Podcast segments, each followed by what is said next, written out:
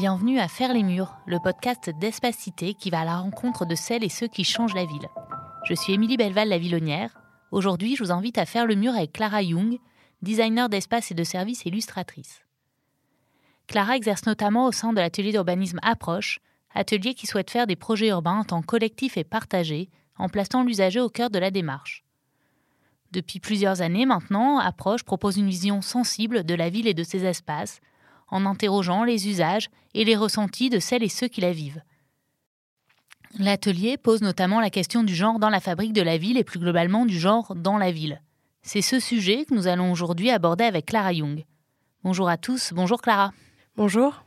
Alors Clara, vous êtes euh, designer, la première que nous recevons au micro de ce podcast.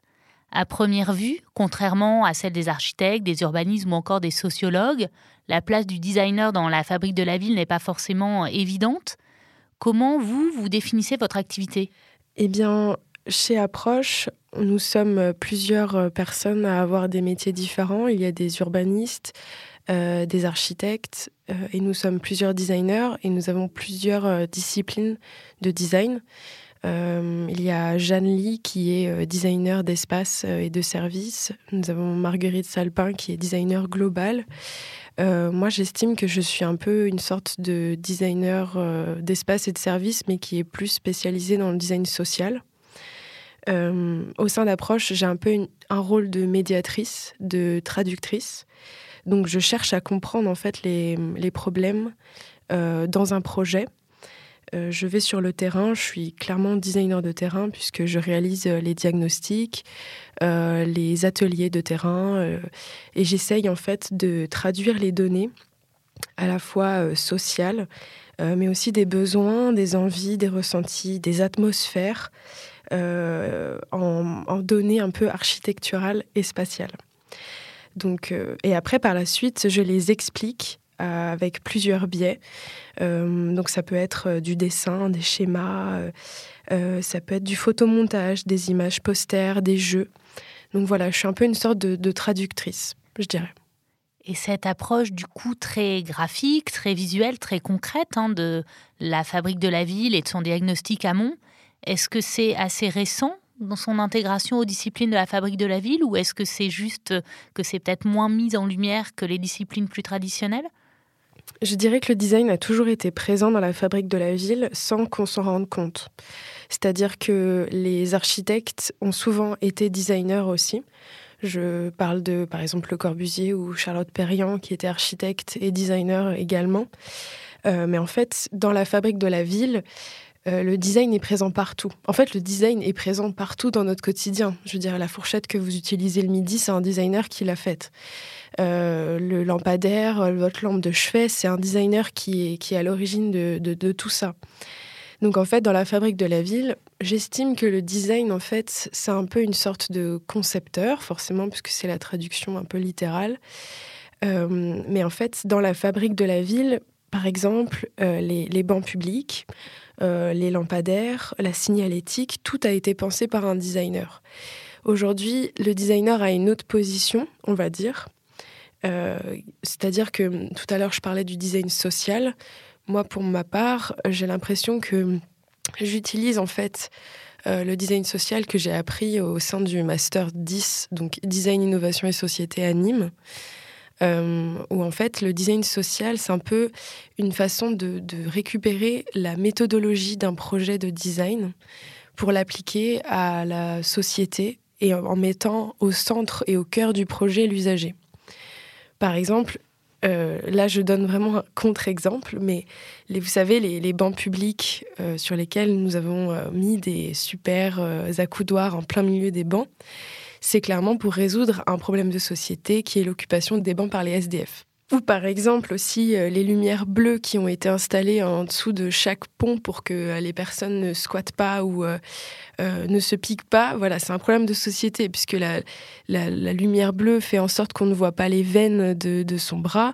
Donc c'est un designer qui s'est dit bah, on va résoudre ce problème de société en mettant ça. Je ne dis pas que c'est la meilleure des solutions, mais le design peut avoir un, rôle dans la, la fabrique de la ville pour résoudre certains problèmes. Des fois, on peut prendre ce problème-là d'une manière ou d'une autre. Euh, pour, le coup, le design social, à chaque fois, je donne vraiment le même exemple, mais je trouve qu'il est très parlant. Euh, une fois, une amie m'a expliqué ce que c'était la différence entre un designer industriel et un designer social. Euh, si on demande aux deux de faire une machine à laver, le designer industriel va repenser les boutons, le, la façon dont la, rotation va se faire, l'esthétique un petit peu de, de, la machine à laver. le designer social va d'abord se poser la, la, question comment on lave son linge aujourd'hui en 2022 donc en fait, le designer qui travaille dans un, atelier d'architecture ou dans un atelier d'urbanisme, il va se poser les mêmes questions. Il va d'abord se dire, bon, ok, on doit faire de la concertation, on doit, refaire une programmation pour un logement. Et bah, comment les gens vivent aujourd'hui en 2022 Quelles sont les typologies de famille Comment, euh, comment les gens se déplacent? Qui sont les personnes qui vont finalement utiliser ces espaces? Et donc, c'est assez intéressant parce que c'est vrai que les architectes sont souvent confrontés à des, à des normes un petit peu euh, compliquées euh, parce qu'il y a des choses qui datent d'il y a très longtemps euh, et donc c'est difficile de les contrer. souvent, Sophie Delay, architecte, explique dans ses conférences que, par exemple, aujourd'hui, on appelle, on appelle ça des cages d'escalier. C'est quand même assez dingue de se dire que c'est des cages d'escalier. Donc, dans quelle mesure l'être humain est à l'aise dans une cage d'escalier? Donc ça, c'est des, petits exemples comme ça, mais euh, c'est pareil, euh, Pascal Lapalude, qui est la fondatrice de Jean Réville, expliquait aussi pendant une conférence à la Cité de l'Archi sur euh, le, genre et le care dans la ville, très intéressante cette conférence, expliquait qu'il y avait plus de 1000 typologies de familles. Donc 1000 typologies de famille. Donc pourquoi encore aujourd'hui, quand on crée un espace de vie, on fait en sorte que ça corresponde à un papa, une maman et deux enfants? Alors qu'aujourd'hui, il y a encore des gens de, 40 ans à Paris, par exemple, qui vivent en colocation. Donc c'est plein de choses comme ça où en fait la société bouge, le, quotidien bouge. Donc pourquoi les normes en architecture et dans la fabrique de la ville ne bougeraient pas aussi?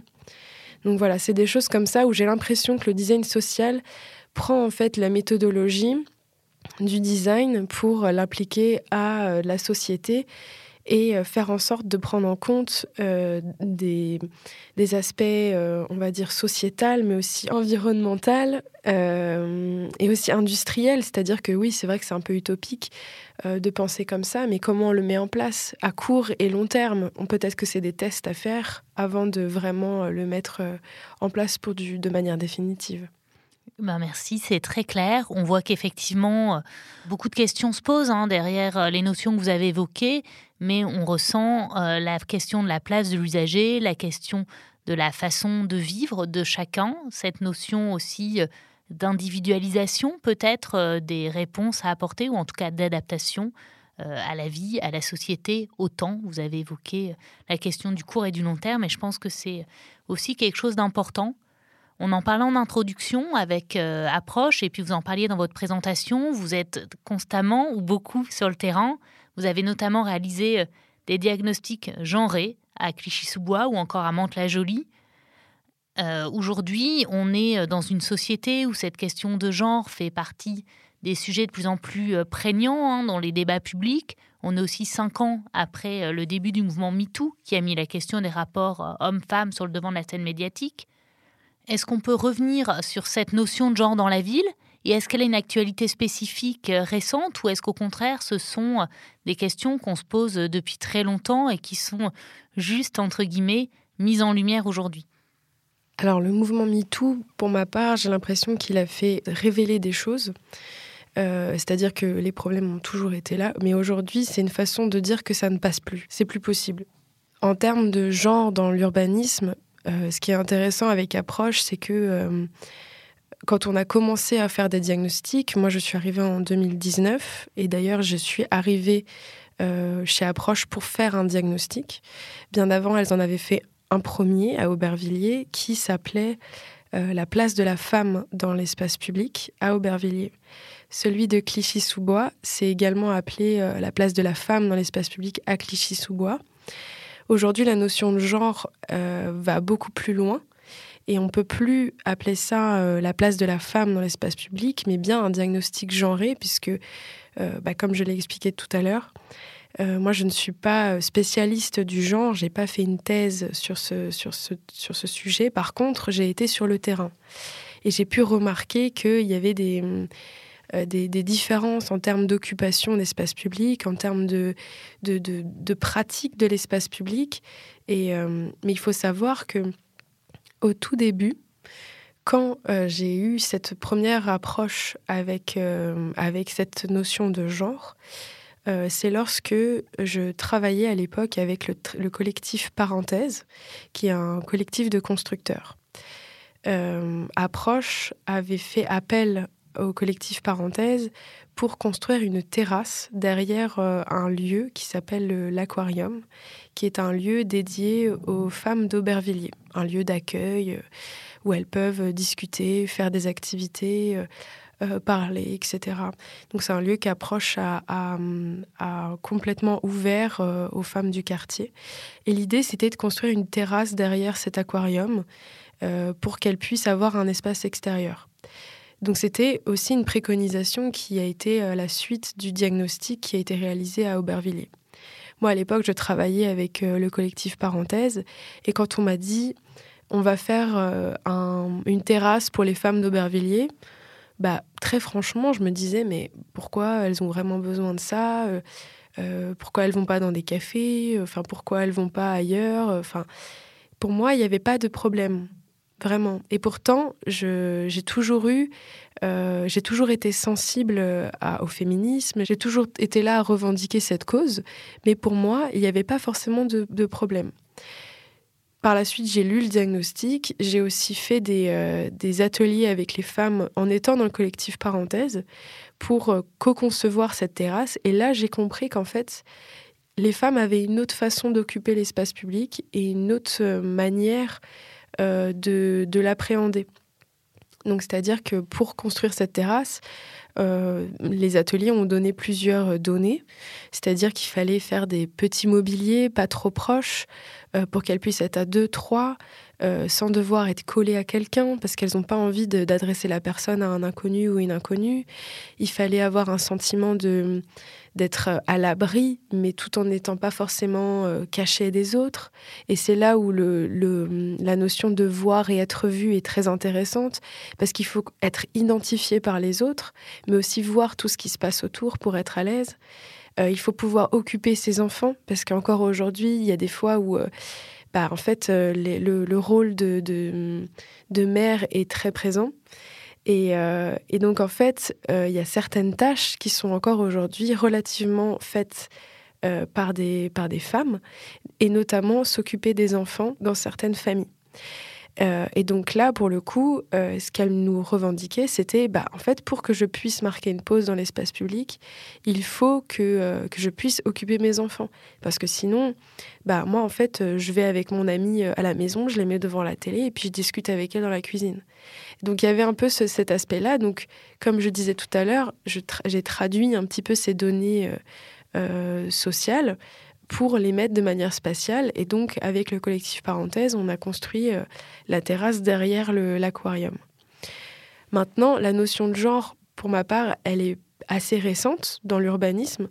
Et, euh, c'est pour ça que Jean Réville, par exemple, a déjà euh, fait des, plein de diagnostics, plein d'études sur le sujet. Elles ont participé à, à plein de conférences. J'ai l'impression que, que, que ça commence à être de plus en plus répandu parce que, oui, peut-être que le mouvement MeToo a fait changer euh, les mentalités, euh, mais c'est aussi que euh, on se rend compte que quand on prend en compte le genre dans l'espace public, dans la conception et la fabrique de la ville, c'est en fait une manière de s'intéresser à hum, un plus large public. Parce que, encore une fois, c'est pas l'homme et la femme, mais c'est aussi euh, toutes les personnes un peu euh, oubliées euh, dans la conception de la ville. en fait, pour, pour, vous dire, en étant sur le terrain, j'ai remarqué que relativement, beaucoup de femmes avaient des, des, caddies, des, des poussettes, étaient chargées, alors que des fois, les, les hommes l'étaient un petit peu moins. Donc, cette donnée-là, ça veut dire que quand il y a on va dire, 35 marches devant, devant soi, on ne peut pas y aller. Donc on est obligé de faire tout le tour. Donc ça veut dire qu'on doit favoriser la mobilité douce. J'ai remarqué qu'il y avait énormément de femmes qui utilisaient les transports en commun. Donc qu'est-ce qu'on fait des, arrêts de bus? Qu'est-ce qu'on fait euh, de l'accès à ces transports-là? Donc en fait, euh, je ne sais plus qui disait ça, une chercheuse, il me semble que c'était une philosophe de l'urbain, euh, pendant la conférence de, une des conférences à la Cité de l'Archi qui disait si on veut faire la ville pour euh, tous les genres, il faut penser à la mobilité douce, il faut penser à la marche, il faut penser à, à mettre beaucoup plus de rampes, euh, beaucoup plus d'accès, favoriser vraiment le, côté confortable de, de, la ville. Du coup, on voit hein, que par ces solutions concrètes, l'objectif, c'est aussi de lutter contre des frontières physiques et psychologiques euh, assez ancrées, est-ce qu'on peut aller jusqu'à dire aujourd'hui que l'aménagement urbain, l'aménagement euh, physique, l'aménagement architectural peut faire bouger la sociologie? Alors bouger peut-être de façon marginale, mais euh, voilà, la sociologie, les usages, est-ce qu'on peut espérer ça? Moi, je pense que l'architecture ne va pas faire bouger les mentalités, mais par contre va accompagner un changement. Euh, par exemple, euh, quand on était à, Clichy-sous-Bois, on a eu un, véritable choc, c'est-à-dire qu'on a fait le diagnostic euh, en plein mois d'octobre. Tout le monde était dehors. à 18h, il y avait encore du soleil, donc tout le monde occupait à peu près l'espace public, enfin du moins. Et la semaine d'après, le changement d'heure est arrivé et à 18h, plus aucune femme dehors. Plus personne. Donc c'était quand même assez étrange parce que nous, on s'est dit, mais pourquoi elles ne sortent plus? Pourquoi euh, euh, on ne les voit plus même se déplacer? Et donc forcément, c'était des questions que j'ai posées pendant les micro-trottoirs, pendant les ateliers. Et ce qui est intéressant, c'est que des fois, certaines femmes nous disaient non, non, j'ai pas peur d'aller dehors. C'est juste que je n'ai rien à faire dehors quand il fait nuit. Bon, d'accord, mais on lui disait, mais si, on, si vous devez aller chercher, par exemple, du pain à 19h et qu'il fait nuit, ah non, non, mais là, j'envoie mon fils ou mon mari, mais moi, je ne sors pas. Et en fait, il y avait un rapport aussi euh, un petit peu euh, dans le qu'est-ce qu'on va penser de moi en étant dehors. Parce qu'en fait, c'est une, dame qui m'expliquait ça, qui, qui me disait, euh, souvent, les, les femmes, quand elles sont dehors seules à occuper l'espace, et ben en fait, euh, c'est qu'elles sont forcément disponibles, qu'elles ont envie de parler, qu'elles sont, sont là, qu'elles attendent quelque chose. Et donc, c'est qu'elles sont abordables. Et aussi, il y a le, bah, une femme seule la nuit qui attend, bah, en fait, c'est directement une prostituée. Et donc, elles n'ont rien à faire dehors. C'est des grandes lignes, c'est des grands clichés que je dis, mais c'est relativement ce que j'ai eu comme, euh, comme témoignage en étant sur le terrain. Donc, quel est le rôle du designer là-dedans et comment on fabrique la ville pour que cette mentalité de bah, tu as ta place d'être dehors, même s'il fait nuit, donc comment on accompagne ça? Donc ça veut dire qu'il faut recréer un cheminement de, lumière, il faut essayer euh, de, de, repenser les espaces pour qu'ils soient agréables même quand il fait nuit, euh, pour qu'on soit encore une fois vu et, euh, et, et, voir aussi tout autour. et il y a aussi la même notion de entendre et être entendu, c'est la même chose, hein, juste qu'on puisse être, être complètement identifié dans le quartier. Donc voilà, c'est des choses en fait des fois qui, je pense, ne vont pas faire changer toutes les mentalités, mais du moins vont les accompagner. C'est pareil pour l'exemple de... Euh, on, a remarqué qu'en fait, en faisant des recherches forcément sur, euh, de par les, données de terrain, il y avait trois façons euh, de catégoriser la ville avec des domaines. C'est-à-dire qu'il y a le domaine privé, le domaine public et le domaine local. Donc le domaine privé, c'est clairement chez soi, son appartement, sa maison, son petit balcon, etc. Euh, le domaine public, c'est la rue, c'est le, parc, voilà, toutes les, tout, le, tout ce qui se raccroche à la ville. Et le domaine local, c'est ça qui est intéressant, c'est que c'est cette petite zone intermédiaire qui est entre les deux. C'est par exemple euh, le rez-de-chaussée de son immeuble, c'est euh, le, parvis de son habitation. C'est des petites zones comme ça qui sont pas forcément dehors, qui sont pas forcément dedans, mais qui sont entre les deux. Et ce travail-là est assez intéressant parce qu'avec Approche, on a fait vraiment une étude sur euh, justement qu'est-ce qu'un rez-de-chaussée actif et comment le travail de, ces rez-de-chaussée actifs peut être intéressant pour l'émancipation de certaines euh, femmes dans des quartiers. Le fait d'amener de, d'amener euh, des jeux en bas, euh, d'amener des assises, d'amener de la lumière. Et en fait, bah, du coup, on sort, on a envie de sortir parce que c'est pas très loin de chez soi, c'est pas forcément à 5 km. Enfin voilà. Et cette notion-là, comment on la travaille et comment on fait en sorte que ça, ça devienne un espace agréable pour permettre à l'émancipation et au changement de mentalité. Mais j'espère que ça peut accompagner euh, et, faire en sorte que, qu'en fait, quand on pense un projet, on se dit pas qu'on pense pour euh, quelqu'un qui qui est jeune, qui est actif, qui a deux jambes, qui, euh, qui n'est jamais chargé. Enfin, aujourd'hui, je ne sais pas si ça vous est déjà arrivé de, rentrer avec des courses et d'être complètement chargé ou de devoir accompagner euh, sa mamie qui ne peut pas marcher, qui a une, canne, donc on est obligé de faire tout le tour.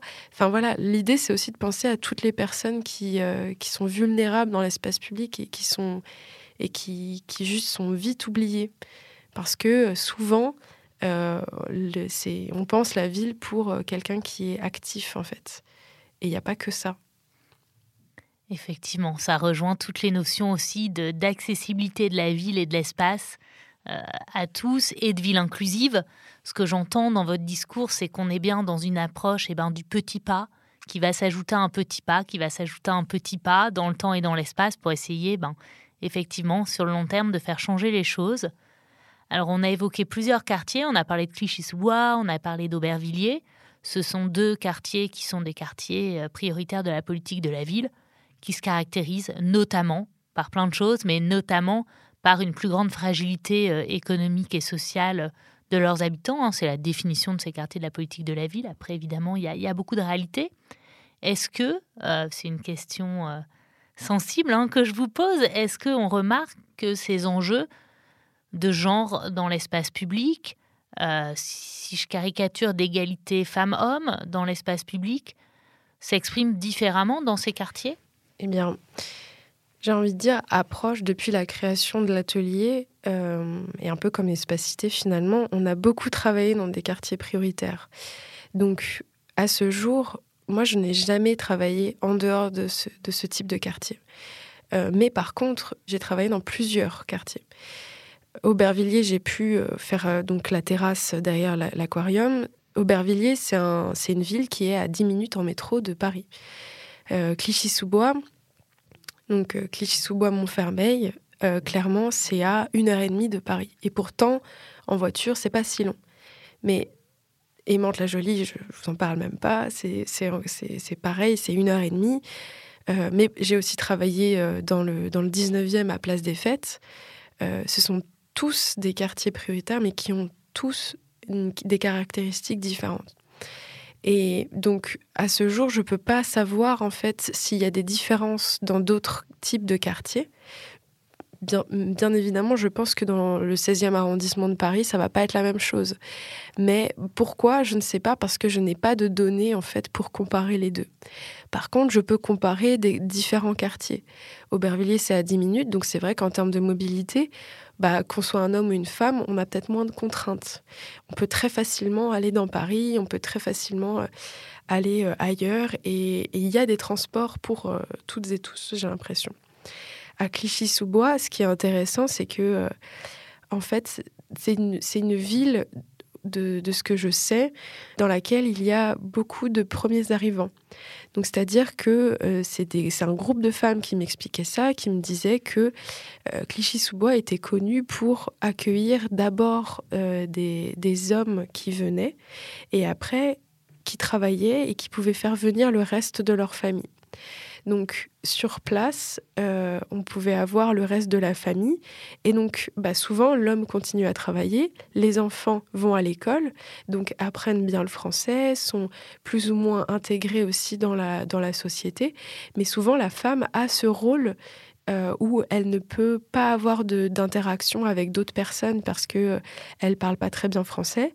Puis en plus, en termes de mobilité, pour aller ailleurs, c'est très compliqué. Enfin, à Clichy-sous-Bois, euh, clairement, du départ de, de, Paris, par exemple, on doit prendre un métro, euh, des fois un RER, un tram, voire deux bus. Enfin, j'ai l'impression que tous les chemins mènent à Clichy, mais euh, en tout cas, c'est très compliqué pour s'y rendre et pour y sortir. Et donc quand on arrive sur un territoire qu'on ne parle pas bien français, qu'on ne comprend pas vraiment euh, en fait euh, où est-ce qu'on peut aller euh, et comment se, comment s'ouvrir aux autres, et bien en fait finalement on se raccroche qu'à son rôle de mère, d'emmener les enfants à l'école, d'attendre, de, revenir à 17h pour préparer le, repas.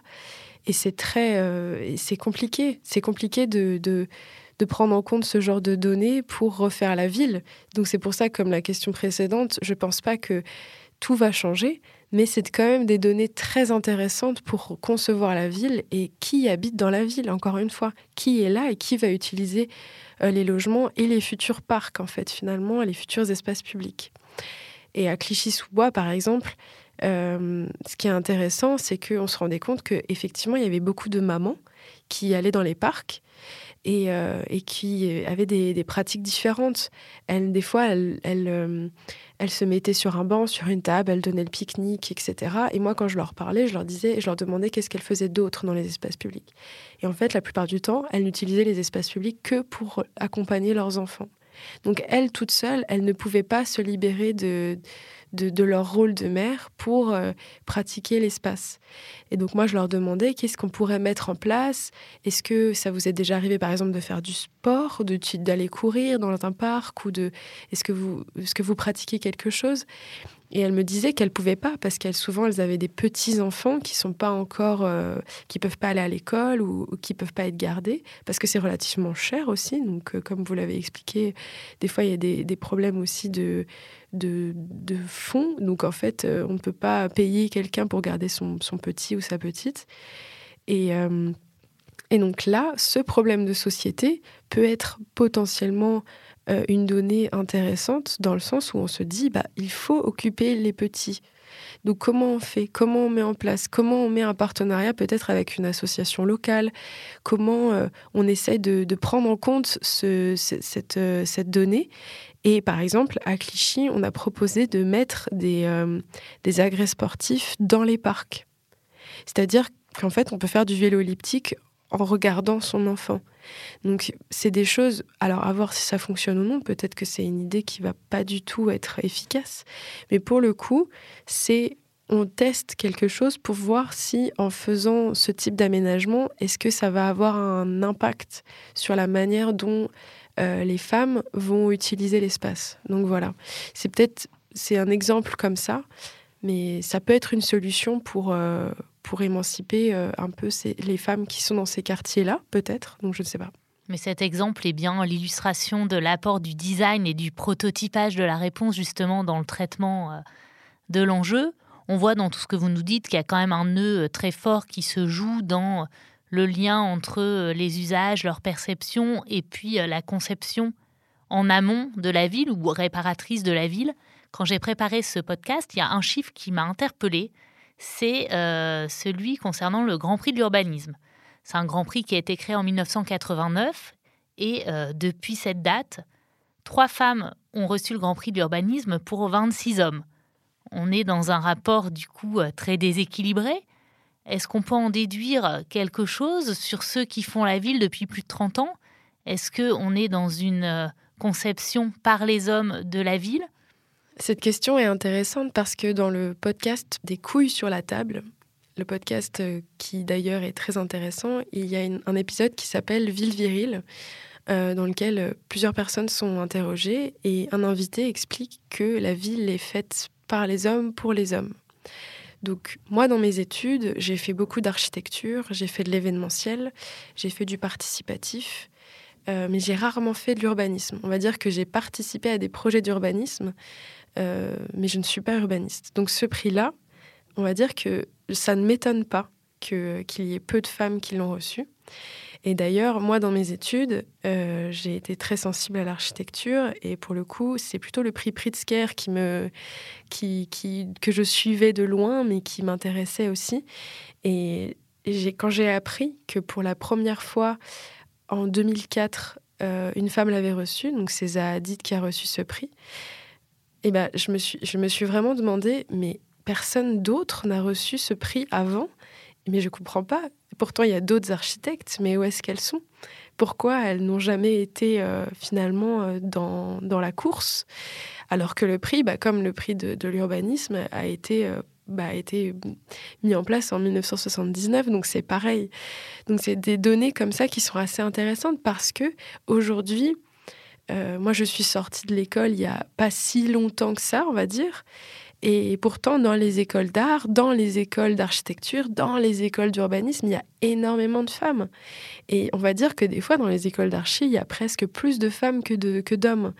Donc, pourquoi aujourd'hui, je, n'ai pas la réponse, hein, mais je ne sais pas pourquoi aujourd'hui euh, certaines, certaines femmes ont encore du mal à être reconnues pour leur travail.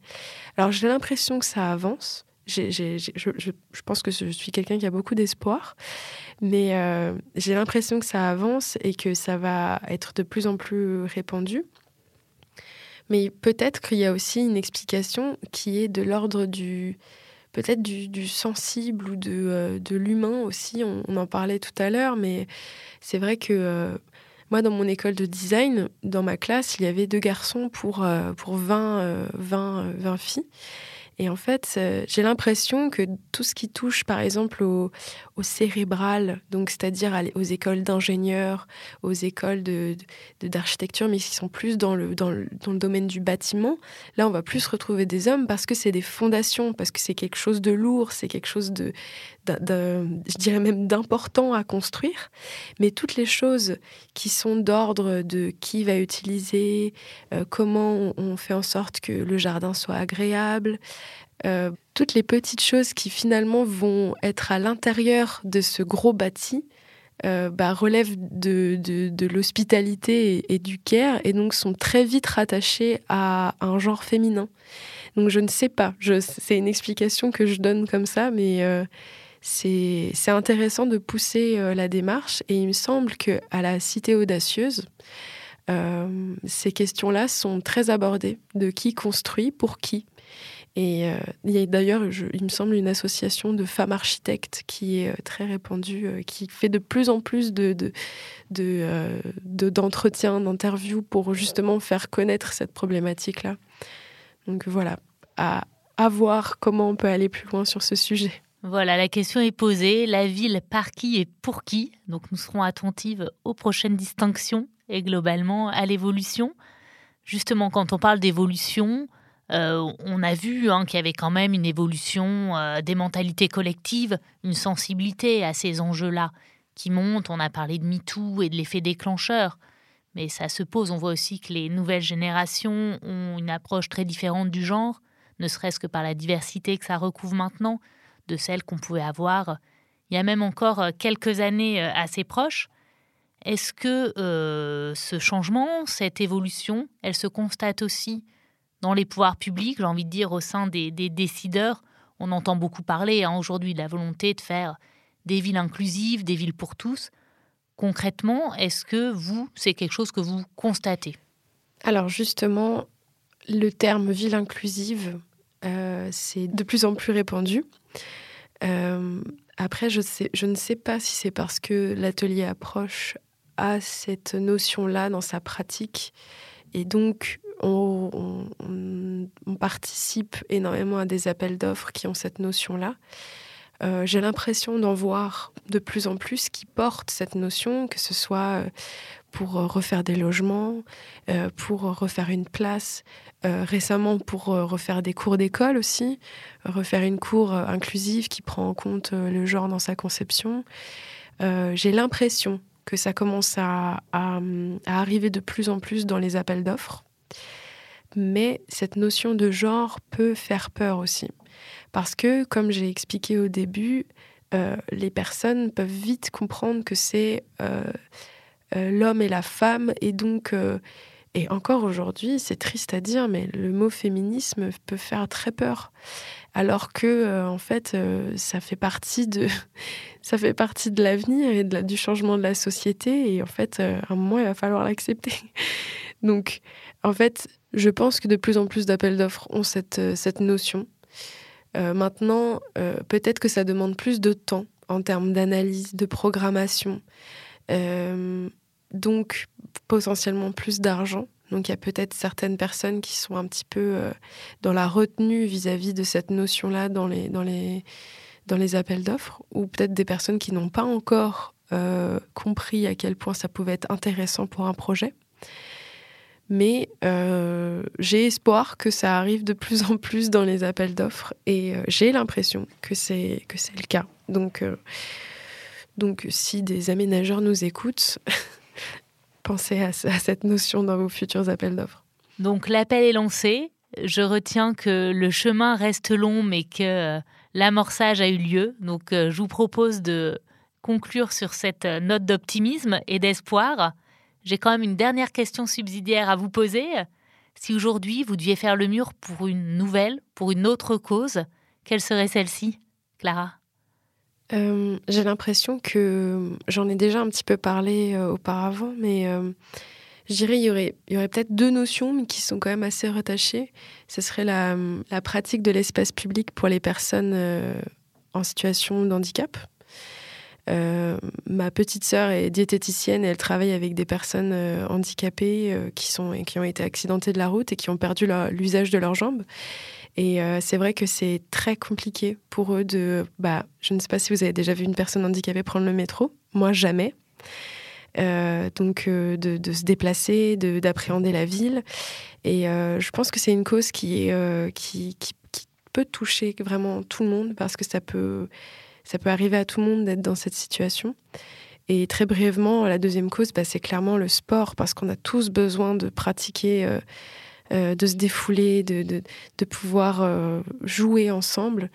Et, et petite anecdote, nous, avec Approche, on a beaucoup travaillé sur cette notion de sport dans l'espace public. Et c'est vrai qu'on a remarqué que quand, quand on enlevait un petit peu les, normes d'un terrain, d'un coup, c'était plus de la dimension de, jeu et donc euh, euh, de d'amusement. Et donc, il y avait plus cette notion de compétition et de, de, pratique euh, du sport en tant que tel. Donc, en fait, on fait du sport sans s'en rendre compte et dès que c'est marrant, ça réunit tout le monde. Merci beaucoup, Clara, d'avoir pris le temps de partager avec nous votre vision d'une ville plus égalitaire, d'une ville pour tous, d'une ville joyeuse, j'ai retenu. Euh, merci à nos auditrices et à nos auditeurs et à bientôt à l'occasion d'un nouvel épisode de Faire les murs.